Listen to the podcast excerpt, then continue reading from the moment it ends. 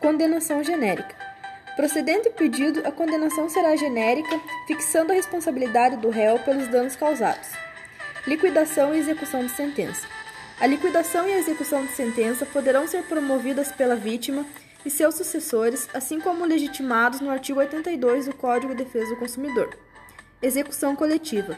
A execução coletiva poderá ser coletiva, sendo promovida pelos legitimados do artigo 82 abrangendo as vítimas cujas indenizações já tiveram sendo fixadas em sentença de liquidação, sem prejuízo do aju ajuizamento de outras execuções. Sobre a competência para a execução. É competente para a execução o juízo da liquidação da sentença ou da ação condenatória, no caso de execução individual. É competente para a execução o juízo da ação condenatória quando coletiva a execução. Sobre a preferência em concurso de créditos, havendo concurso de créditos decorrentes de condenação prevista na Lei 7.347 de 1985 e de indenizações pelo prejuízo individuais resultantes do mesmo evento danoso. Estas terão preferência no pagamento.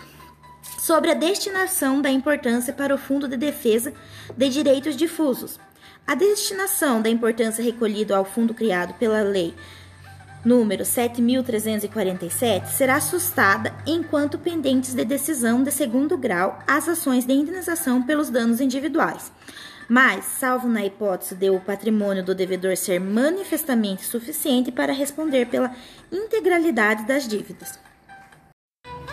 Sobre a competência para a promoção da liquidação e execução da indenização. Decorrido o prazo de um ano sem habilitação de interessados em número compatível com a gravidade do dano, poderão os legitimados do artigo 82 promover a liquidação e execução da indenização devida. No tocante às ações de responsabilidade do fornecedor de produtos e serviços, serão observadas as seguintes normas: a ação pode ser proposta no domicílio do autor. O réu que houver contratado o seguro de responsabilidade poderá chamar ao processo o segurador. Nessa hipótese, a sentença que julgar procedente o pedido condenará o réu. Se o réu houver sido declarado falido, o síndico será intimado a informar a existência de seguro de responsabilidade, facultando-se, em caso afirmativo, o ajuizamento de ação de indenização diretamente contra o segurador. Efeitos da ação.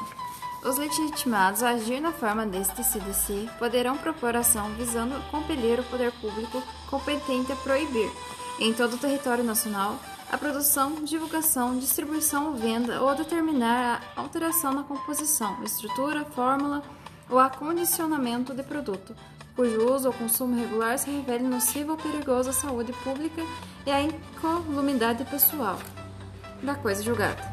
Nas ações coletivas que, de que trata o CDC, a sentença fará coisa julgada erga omnes, exceto se o pedido for julgado improcedente por insuficiência de provas, hipótese em que qualquer legitimado poderá intentar outra ação, com idêntico fundamento valendo-se da nova prova.